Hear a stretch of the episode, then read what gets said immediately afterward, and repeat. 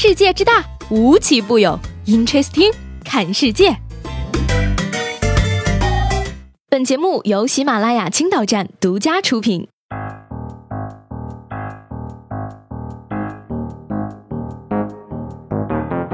Hello，各位好，欢迎收听本期的 Interesting，我是西贝。今天是九月一号，这个日子有什么特殊之处呢？有很多新规都是从今天开始实行的。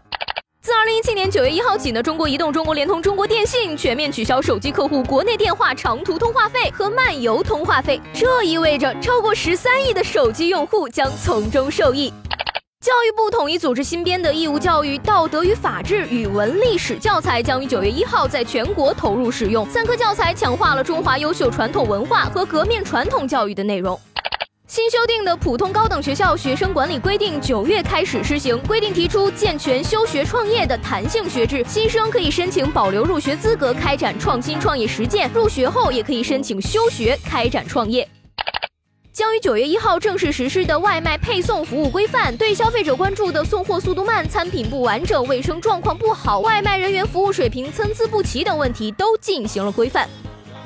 当然，我知道这些都无法引起在沙发上北京瘫的你的注意。沟通全靠 WiFi，早已不再上学，订外卖都嫌麻烦，还不如直接吃泡面。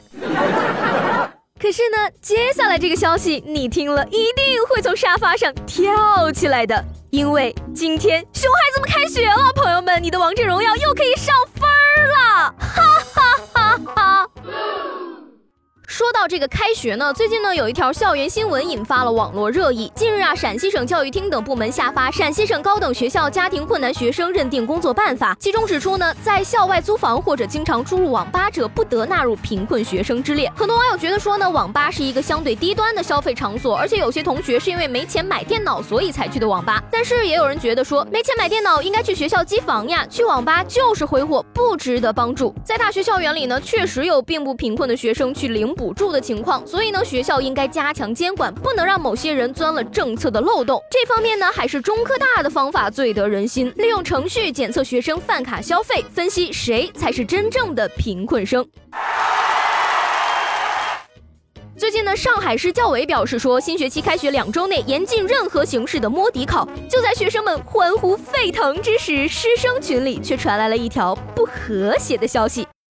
紧急通知接到上级通知，九月一号到十四号不允许进行摸底考试，所以我们紧急调整了质量检测时间。八月三十一号上午八点报到，九点到十一点半考语文，十二点四十五到两点四十五考数学，三点到五点考英语，请务必告知全体学生做好考前准备。准备什么呀？准备好被烤糊了呀！现在呢，最让人兴奋的应该就是接下来这条消息了。多少人守着电脑看了一个半小时的中国有嘻哈尬聊后，抱着不能再绝望的心情转去看了正在踢球的中国队，却意外的发现居然赢了。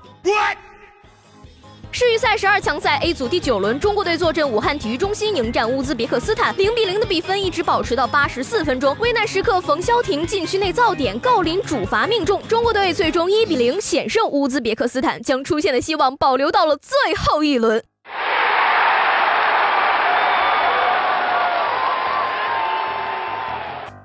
中国队今年的成绩真可谓是让多少奄奄一息的球迷找到了生存下去的希望呀！先是赢了韩国队，接着又赢了乌兹别克斯坦，我对这次出现很有信心呐！希望队员们再接再厉，争取每次都是一比零，笑到最后。Go go go go！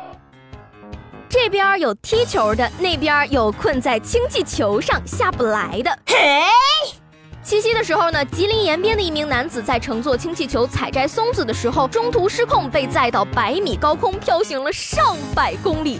绝望中的他用手机录下一段视频，说：“乐观面对生活吧，我飞了。”趁手机还有信号呢，他拨通妻子的电话，说：“要是我出意外了，你也要坚强的活下去。”好在呢，最后有关部门合力营救，男子毫发无损。这就是现实版的告白气球啊，朋友们。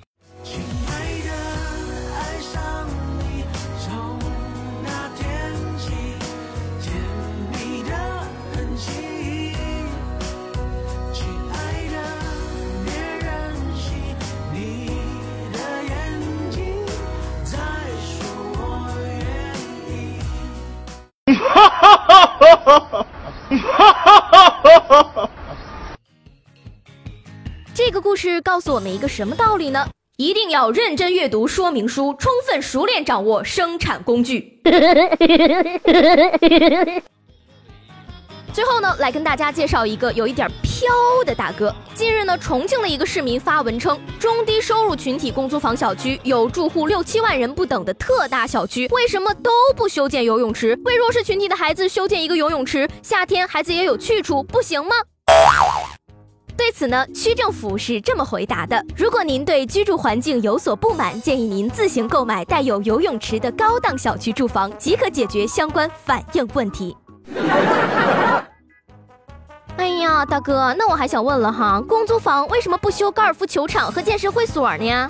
区政府这个回答可以给满分了，如此的善解人意，要是摊上我这暴脾气，可就不会这么温柔了。鉴于您提出的意见，我们特地为您配备了一个大号塑料盆儿，可以满足你们家小孩的泡澡需求。